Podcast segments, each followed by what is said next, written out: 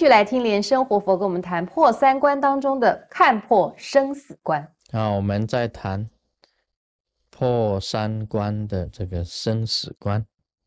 生死关难破，是因为啊，你不知道死后的情形。再来呢，也就是说，你不知道死后啊怎么走，这一条路怎么走，所以产生一种恐惧。那么行者啊，平时啊，你靠你修行的定力来破这个生死关。你修行产生定力啊，会有一种现象，这种现象叫发通。这个是“发通”两个字啊，是简单的了，是比较简单讲，也就是显发神通，显发神通。所谓有天眼啊、天耳、他心呐，啊，宿命呐、神主啦，另外呢，这个漏尽啊。这些神通会显化，就是发通，显发神通，对于未来死啊是有好处，对于未来你自己本身的死有好处，因为你可能你在修定当中啊，你已经看到佛国了，你在修定当中啊，你神足啊到了那个境界去了，你就知道你走的时候啊，将来你会到哪里。你有神足的话，你会神智非常清明的，自己能够走到更好的境界去。这个时候，你可以看破生死。很简单的说，你知道你将来死了，你怎么走，你也可以知道你有方向可以走，这个生死关就易破，就比较容易破。不知道怎么走，不知道方向，生死关就难破。所以，我们行者啊，在修行当中产生定力非常的重要。你有定力，就能够显化神通。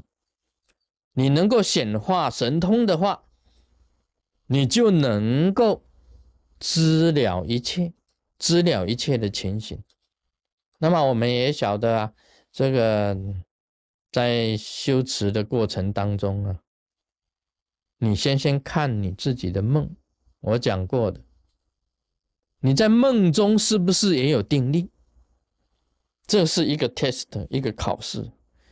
假如你在睡眠当中啊产生的梦，你没有办法去定住它，自主这个梦境的话，你将来的这个生死观。就不知道怎么破。你能够在梦中也能够很清晰，能够自主你自己的事。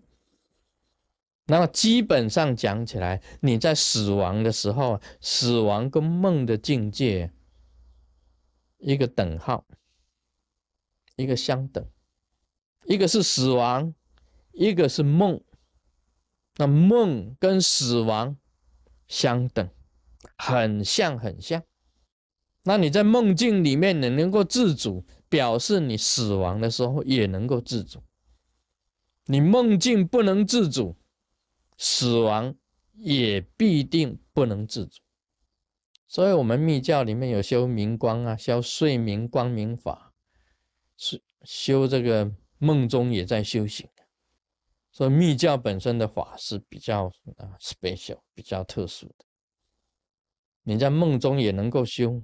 也能够定，也能够禅，那这样你自主梦就等于自主死亡。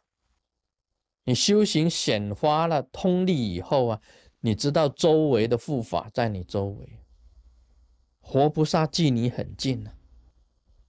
你只要一呼唤定心，一呼唤持咒或者念佛，马上跟磁铁一样啊，一吸你就到了佛国了。就到佛国净土，很迅速的，一弹指间呢，你就到了另一个境界去。同时你要明白，很多的光明会照着你，光明照着你，很强烈的光啊来射照你，你就跟着强烈的光啊摄受，这个用念力去摄受，你就可以到佛国的。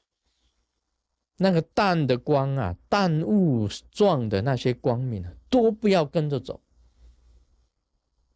你能够非常清晰的在梦中啊，制止你自己的啊是你的中音，你就能够往生。最重要的，你能够自主生死啊，破生死关呢，你自己能够显发光明，这个是最最厉害的了。这个就是红光大成就，因为你自己本身呢显发光明出来。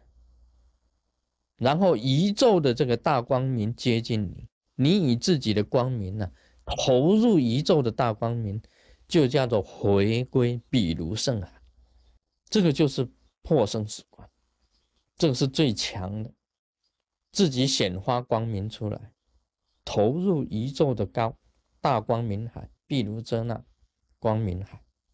那么我们行者啊，修行当中，你由定而发通。周围的护法多在，活菩萨多在，时时跟你很接近，你可以碰，可以触的，你知道他们存在的。有了这样子的力以后啊，产生这种这种力以后，你在破生死关就容易，因为什么呢？因为至少他会摄招你。你四大分散的时候啊，他所有的护法、所有的空行，你的本尊都会显现来接引你，而你的上师啊也会来接引你，你的上师啊、本尊啊、护法都会来接引你，因为你这个修定有发通了，那你既然发通了，你感应到了，你相应了。自然互相摄招，就成就了。这个可以破生死关，所以我们修行啊是很重要的啊，修出定力是很重要的，由定力中啊产生如来的智慧是很重要的。你有如来的智慧，你看生死很自然，很平淡，所以你看生命。就等于看宇宙的真理是一样的，那你自己呀也会这个一下子一看，这是很平常的事。这个就是破生死关，生死关已经破了啊！这个所以修行啊非常的重要啊，要修行你要找对了真正自己的师傅来教导你。啊，今天讲到这里，Om Mani Padme Hum。